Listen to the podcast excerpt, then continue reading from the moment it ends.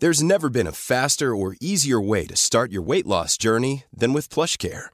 PlushCare accepts most insurance plans and gives you online access to board-certified physicians who can prescribe FDA-approved weight loss medications like Wigovi and Zepbound for those who qualify. Take charge of your health and speak with a board-certified physician about a weight loss plan that's right for you. Get started today at plushcare.com slash weight loss. That's plushcare.com slash weight loss. plushcare.com slash weight loss. Entrevista.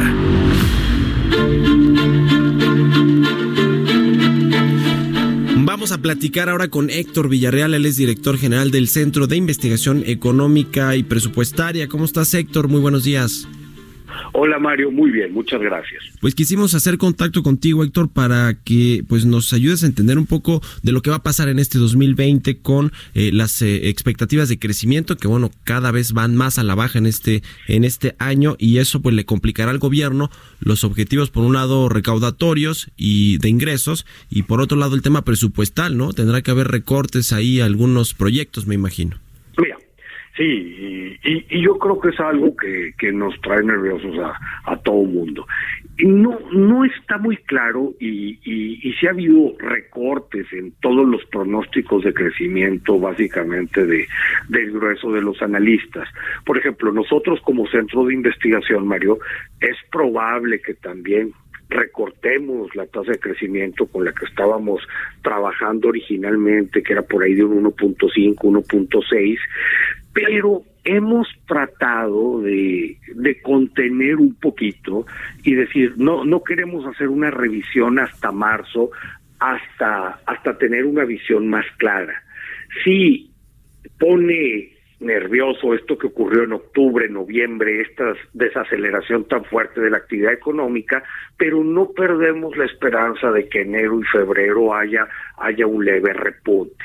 Y, y, ya veremos, digo, platicamos cuando gustes por ahí de por ahí de marzo. Yo yo espero estarte dando un pronóstico más certero de cómo esperamos el año. Ahora, en términos de recaudación, yo yo quisiera dividir la pregunta en dos partes. Eh, creo que lo que respecta a ingresos tributarios venía relativamente conservadora la, proyección que, que viene en el paquete económico. Entonces, de haber recortes ahí, quizás serían, quizás serían muy pequeños. Vamos a esperar. La otra parte que nos está preocupando es que los ingresos petroleros, que si bien nada que ver con lo que eran hace unos años y el peso que tenían en el, en el erario, pues de cualquier manera juegan un rol importante y sí se ven muy débiles para el año. Ahora, la otra eh, preocupación, justo lo que dices, es el tema de la producción de Pemex, porque ya vimos los datos del 2019 que presentó la Comisión Nacional de Hidrocarburos, 1.67 millones de barriles diarios. Esto es una reducción con respecto a 2018 y no se ve tampoco eh, eh, demasiado mejor que este 2020 se logre mejorar la producción. Este es otro asunto importante y, tomando en cuenta también el precio del petróleo que, que, que bueno pues con todo, todo, esto que está pasando en el mundo puede puede variar y cambiar rápidamente. Sí, eh, el, el precio del petróleo a fin de cuentas es, un, es, un, es una montaña es una montaña rusa y y la verdad es que hacer predicciones serias es muy, es muy complicado. Por ejemplo, ¿quién hubiera esperado debilidad en precios en, en este principio de año por, por la cuestión del coronavirus? Uh -huh. no, digo, es muy, muy, muy, muy difícil. Me preocupa un poco más, Mario, y, y esto lo estuvimos diciendo desde el año pasado. Yo no sé por qué Hacienda está haciendo estos pronósticos de producción me parece que, que realmente el ente responsable tendría que ser la Comisión Nacional de Hidrocarburos y con una metodología muy transparente y así despolitizamos la variable. Uh -huh. Pero pero vamos a ver qué vamos vamos a ver qué sucede. Si nos vamos así a un análisis muy sencillo, clásico, directo con lo que se produjo eh, el año el año pasado, pues la meta de producción para este sí se ve complicada. Uh -huh. Y también lo dices muy bien, está el riesgo está el riesgo de los precios. Si bien los 49 dólares que venían en el, en el paquete económico están bastante conservadores. Y si bien hay coberturas contratadas, pudiera haber un pequeño riesgo también por ahí, pero creo que más que por precios es, la cuestión de es la cuestión de producción.